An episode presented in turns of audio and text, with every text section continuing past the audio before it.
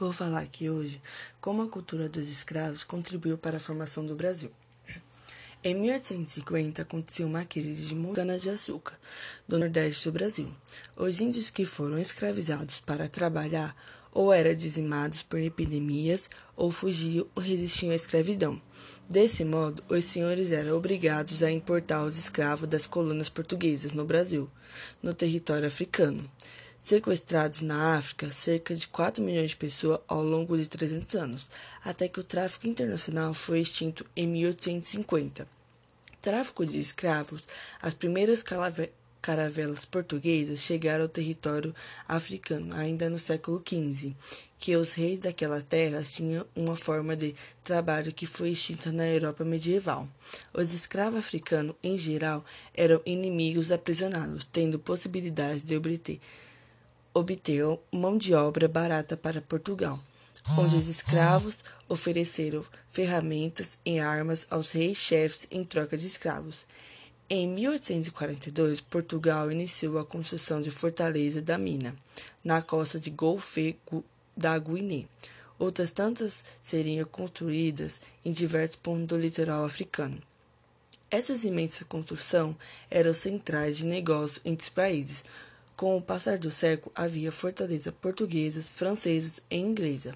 Ao longo do toda a costa África, navios chegavam com pinga, fumo de corda e buzo do Brasil e voltava com escravo. A política portuguesa na região de Fortaleza era a mesma das colônias brasileiras, a, a violência pura e simples. Assim que chegaram no Brasil, os negros sobreviventes da travessia eram batizados e recebiam nomes católicos. Passavam a trabalhar sem descanso, com sorte viviam até 10 anos após sua chegada. Tanto o trabalho nos engenhos de açúcar quanto nas minas de ouro era muito pesado.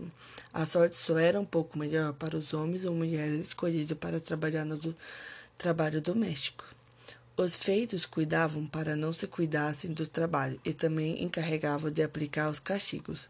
À medida que os negros foram entregados ao nosso novo país, a fuga tornou-se uma possibilidade de vida no sertão nordestino.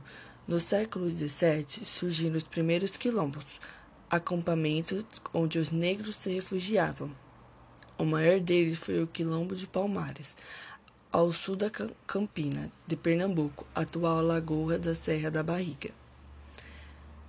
Estima-se que por volta de 1670, 20 mil pessoas viviam ali, inicialmente liderados por Ganga Zumba. Logo conheceram a força de Zumbi guerreiro que militarizou o quilombo e enfrentou o governo senhorial. Em 1694, Palmares foi destruído e quase dois anos depois Zumbi morria traído por companheiro.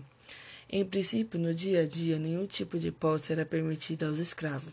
Só restavam lembrança e memória exercitada por meio de festividades, cantos que marcavam o ritmo do trabalho. Em cultos disfarçados, os seus deuses originais, as africanas, passavam a ser identificados como santos católicos, num fenômeno conhecido como sincretismo religioso. Assim surgiram o Xango em Pernambuco, o Candomblé na Bahia e a Umbanda no Rio de Janeiro e no sudeste do Brasil. Além da região, porém, outros elementos culturais dos negros, em principal a música, a dança, foram ganhando ter terreno e evolução cultural do Brasil. O mesmo se pode dizer da culinária, até na linguagem, pois são muitas palavras do português que usamos cuja origem é africana.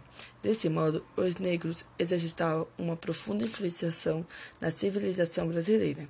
Vamos lembrar que os senhores brancos portugueses e também os brasileiros frequentemente não resistiam ao encanto das mulheres negras, de quem se tornavam amantes. Desse modo, a mestiçagem tornou-se uma característica marcante do nosso povo. Quando a escravatura foi abolida legalmente no Brasil, em 13 de maio de 1888, entretanto, não houve mínima preocupação em se entregar aos antigos escravos, à sociedade brasileira. Ao contrário, com a imigração de trabalhadores europeus, aconteceu quase que simultaneamente ao final da escravidão. Os negros tornaram-se marginalizados e viram-se em geral na mesma situação miserável da anterior. O preconceito e a desigualdade econômica da economia ainda são realidade do Brasil.